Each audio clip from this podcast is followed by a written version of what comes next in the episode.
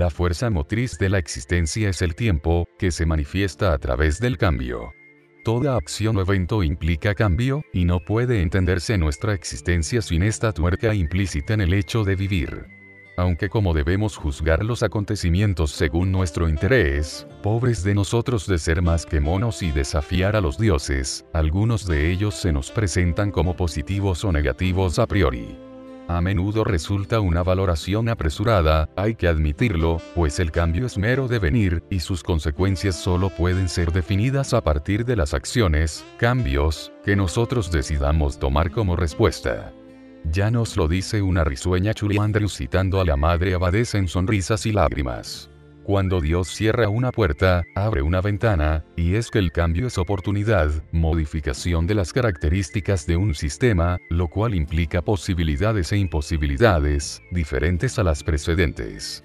Resulta curioso que siendo el cambio y el transcurso del tiempo una propiedad natural del hecho existencial, se le tenga a veces tanto pavor y se intente luchar contra él en una batalla fatídicamente perdida de antemano debemos aceptar que ni los mejores cosméticos antiedad ni las peores crisis de Peter Pan pueden parar el avance de las agujas del reloj, es como si un pez quisiera secar el mar por donde nada, y solo la muerte, oscuridad que tan siquiera anuncia la ausencia de luz, le hace vida, establece un punto y final al transcurso del tiempo. No obstante, a pesar de no poderse evitar el cambio, su producto del tiempo que permite que nos lata el corazón, sí que se puede en cierta manera, prever, y hasta utilizar su influjo e inercia. Hay un seguido de patrones que se repiten, desde que entendimos que el fuego quema, por prejuicio, sabemos que ciertas causas suelen derivar en ciertos efectos. No nos sorprendemos si tras las nubes llega la lluvia, o si al no regar una flor esta se marchita.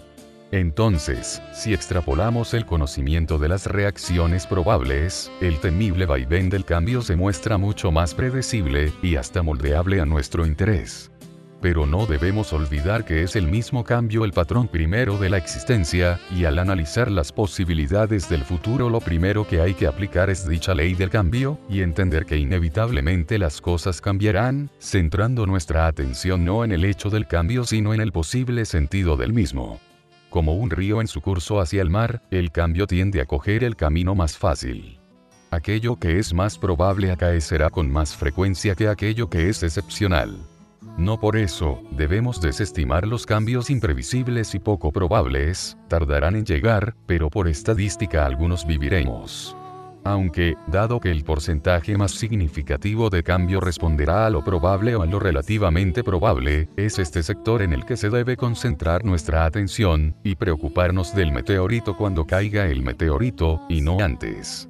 Entre los diversos estados de una situación existen nexos causales, que son las razones que precipitan un cambio determinado. Es precisamente aquí, en las causas, donde nuestra acción individual puede prevenir, fomentar o aprovechar el sentido del cambio que sabemos va a producirse. Ante un cambio hay que evaluar qué inercias nos pueden ser beneficiosas, si nos quedamos sin trabajo quizás podríamos intentar montar un negocio, y ante un probable cambio negativo, podemos trabajar en paliar sus causas detonantes, dejar de fumar si no queremos morir de cáncer de pulmón, o sorprender con un ramo de rosas a nuestra pareja si deseamos mantener la llama viva unas lunas más. Esta postrera disertación de una evidencia mundana, en que he diagramado lo que muchos tacharían de sentido común, no por su sencillez carece de importancia a tenor de las acciones que no intenciones, que definen a la mayor parte de la humanidad.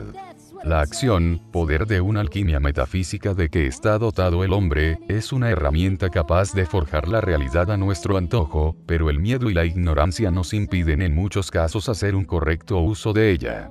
Por eso, para domesticar la estupidez que coacciona el alma en su buen hacer, a veces resulta provechoso esquematizar lo evidente, germanizar el discurso para que amanezca con una claridad meridiana.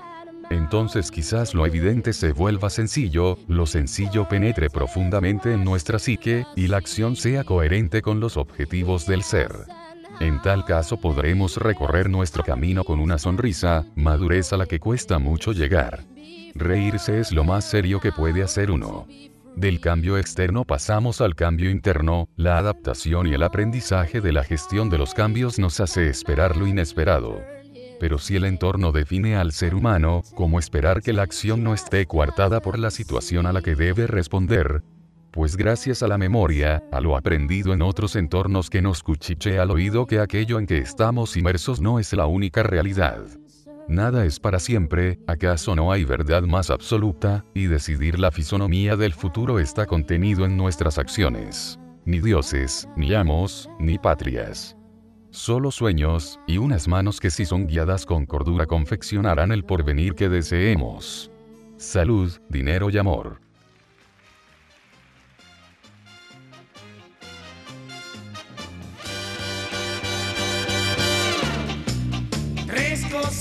Hay en la vida.